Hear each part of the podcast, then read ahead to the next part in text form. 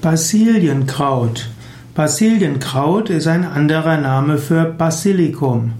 Basilikum ist eine Gewürzpflanze, eine Heilpflanze, manchmal auch eine Zierpflanze.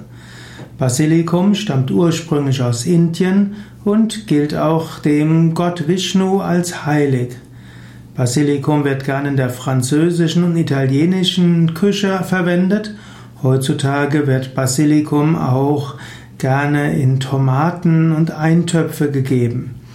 Basilikum wirkt beruhigend, Basilikum fördert die Verdauung, Basilikum wirkt auch allgemein stärkend und appetitanregend.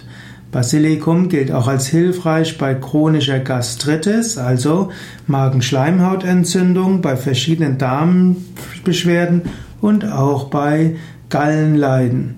Basilikum kann also verwendet werden in der Küche, man kann es aber auch als Aufguss einsetzen, man kann es auch zum Tee verwenden. Und heutzutage ist Basilikum eine beliebte Zutat auch in Green Smoothies.